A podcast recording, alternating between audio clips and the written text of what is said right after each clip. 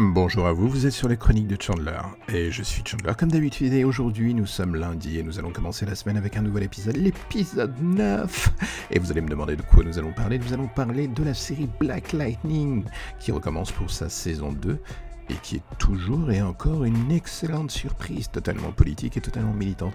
Donc je kiffe. Nous allons continuer sur un autre film, une excellente surprise, un moment de bonheur qui vous fait croire à nouveau dans la comédie française, Le Grand Bain de Gilles Lelouch, et nous continuerons sur un tout petit twist, une guerre des nerfs entre DC et Marvel, vu que DC se paye le luxe de récupérer James Gunn après que Marvel l'ait viré comme une merde. Donc oui, plein de sujets totalement divers, divers et variés, fous, fun et bigarré comme on dit. Et vous êtes toujours avec moi et nous allons en parler dans le calme, la bonne humeur et la délicatesse. Donc on se pose et faisons en sorte que ce lundi commence plutôt bien. Ce sera plutôt un challenge, je pense. Donc voici l'épisode 9, je suis Chandler et je vous accompagne. Black Lightning dans sa saison 1 était une assez bonne surprise, pas forcément la meilleure série du monde, mais elle avait ce je ne sais quoi assez intrigant pour pousser à continuer le chemin avec elle. Et là vous allez me dire, c'est quoi ce petit truc en plus? Sa dimension sociale. À la différence des Arrow, Supergirl ou Flash qui restent très comic book dans leur ADN, Black Lightning a d'emblée pris un parti, celui d'utiliser l'essence même de l'esprit comics pour faire passer un message. Oui, la série est ultra militante sur l'aspect de la position des Afro-Américains dans le système de l'oncle Sam, et le mix entre le fond rageur et la forme légère passait bizarrement très bien. La saison 2 qui vient de débuter fait passer la chose sous stéroïde. Oui, Black Lightning passe en mode sans pitié concernant les prises de parti contre les violences policières, l'abandon des enfants dans les quartiers par les institutions ne pensant qu'au profit, le tout pris dans les griffes d'un esprit encore plus euh, grindhouse, grindhouse, j'arrive pas à prononcer le terme, et second degré. Et vous savez quoi? Cela passe à nouveau à merveille. Ce qui dans la saison 1 n'était qu'effleuré semble devenir ici beaucoup plus profond. La mise en place de l'univers a été suffisamment bien faite dans la saison 1 pour que l'on s'attache au personnage et que l'on connaisse parfaitement les enjeux qui nous attendent ainsi que d'ailleurs.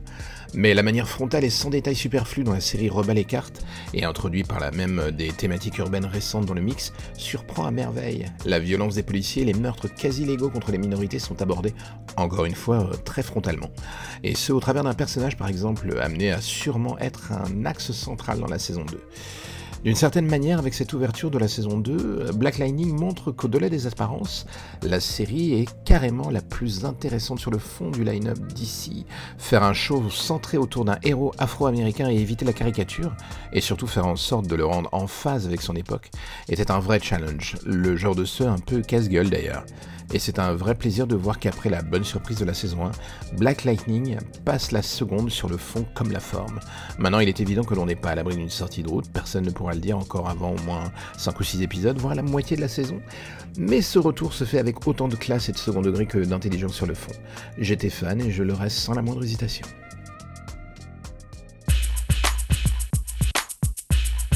Le Grand Bain est-il l'une des surprises cinéma niveau comédie pour la fin de l'année J'ai envie de dire un énorme oui casting parfait, mise en scène au couteau, un véritable délice. Le Grand Bain de Gilles Lelouch est ce que je peux nommer comme étant une vraie bonne surprise, le genre de film où l'on va en ne sachant rien du pitch de départ, dont on n'a vu absolument aucune image, et qui décide de nous surprendre de la meilleure des façons qui soit. Et quand on se rend compte que c'est le cas, la surprise n'en est que meilleure. Comment définir ce film Du Ken Loach sans que la déprime déborde du verre et nous salisse les chaussures. C'est un jeu assez périlleux que le réalisateur réussit à tenir du début à la fin du film, celui de trouver une balance parfaite entre le rire, le réalisme triste et voire parfois très très dark malgré l'humour noir concernant la vie de ses personnages. Une sacrée galerie de losers d'ailleurs, avec des bagages émotionnels qui en décourageraient plus d'un et pourtant la force de l'histoire est que même si ce sont les piratés, salauds, losers ou d'autres qualificatifs qui passeront par votre tête, c'est impossible de ne pas les aimer.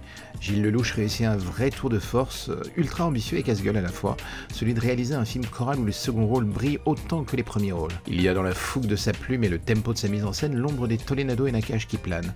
J'avais beau adorer le sens de la fête des deux réalisateurs ci-dessus, je trouve que Le Grand Bain s'inscrit très vite comme un outsider dans le genre de la comédie grand public aussi solide sur le fond que la forme. Faire ce genre de film en plongeant dans le mal-être des gens normaux est un véritable challenge. La vie courante offre, c'est évident, des tonnes de sujets de livres, romans, cinéma, mais arriver à les manier sans se perdre en route est une autre paire de manches. Il le louche se jette à bras le corps dans l'aventure en ne perdant jamais de vue ce qui fait le cœur de son histoire, les personnages. Il consulte vide l'univers, les entourant avec une attention délicate, miraculeuse. Il ne cherche jamais à faire la course à la punchline, ni à la vanne graveleuse facile, le genre de volonté de mise en scène et d'écriture qui apporte un bon bol d'air frais dans le paysage actuel de la comédie française. Et plus on s'enfonce dans les profondeurs de ce grand bain, plus la force émotionnelle du récit de Gilles Lelouch nous prend à la gorge. À la fois affligeant dans certains de leurs travers et attachant par la flamboyance qu'il développe pour essayer de garder la tête hors de l'eau, l'intégralité du casting est une vraie merveille à voir. Mathieu Amalric en tête et Marina Foïs, incroyable de drôlerie, mènent la danse. Mais l'intelligence du scénario est que Gilles Lelouch prend le temps de donner à chacun son moment. La chaîne des personnages n'est pas là juste pour permettre à un seul de tirer la couverture à lui. Tous ont une utilité, faire que le rythme aussi bien émotionnel qu'humoristique du scénario continue de fonctionner à 100 à l'heure du début à la fin. Et c'est la chose la plus incroyable de ce récit, il réussit quasiment tout ce qu'il tente, aussi bien d'un point de vue humain que comique. Une petite merveille, une véritable surprise d'ailleurs, d'un bout à l'autre dont le seul point faible est qu'en effet la durée pourra peut-être s'avérer un poil long chez certains, mais là encore cela n'enlève rien du tout au plaisir que l'on prend en regardant le film. Le Grand Bain est donc un exemple très sympathique de la vitalité encore existante du cinéma français dans le domaine de la comédie. Entre deux comédies bas de plafond et vulgaires, il existe des petits trésors d'écriture, de jeu, de casting, et Le Grand Bain est définitivement l'un d'entre eux. Je valide ce film à 3000%.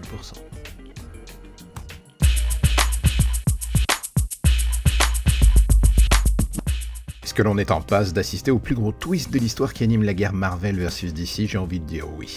Si ce qui se profile à l'horizon se concrétise, inutile de se mentir, DC va faire un beau coup, alors que pour des raisons pour le moins hypocrites, Marvel a viré Gunn comme une merde, voici que DC le récupère pour écrire et potentiellement réaliser Suicide Squad 2.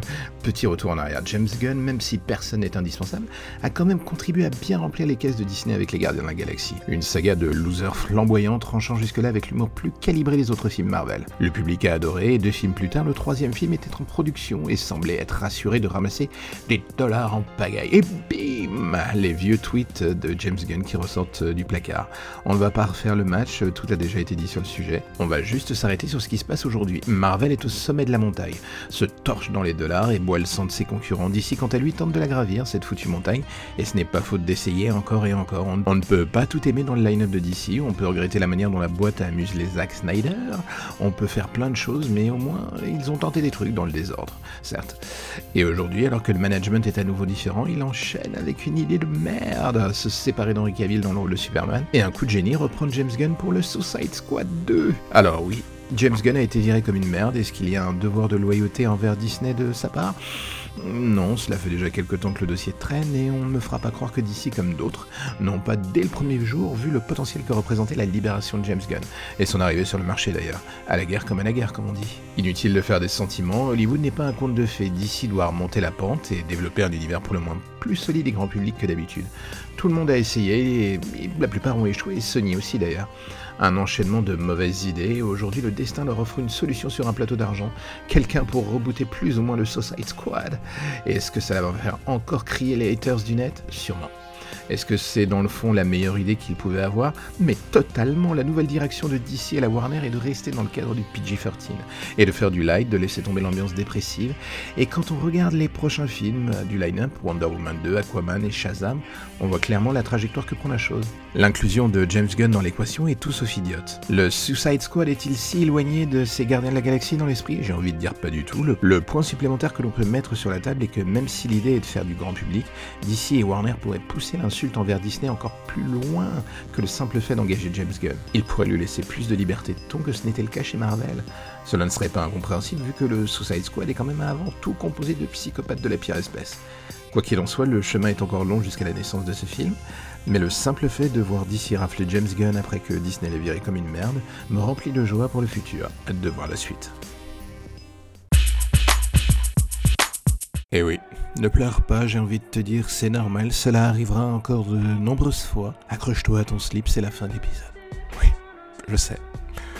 Moi aussi, ça me brise le cœur. Il faut que je le dise. Hein, je, suis pas bien à chaque fois. je, suis, fatigué, je sais pas. Je... Non, rassure-toi, public, je ne suis pas en train de faire une dépression nerveuse à l'autre bout de ton micro. Euh. Je suis complètement en roue libre comme d'habitude, donc tout va bien, tout ira bien, tout ira pour le meilleur des mondes, car je sais que tu seras là au prochain épisode. Et il ne m'en faut pas plus pour être heureux. À bientôt.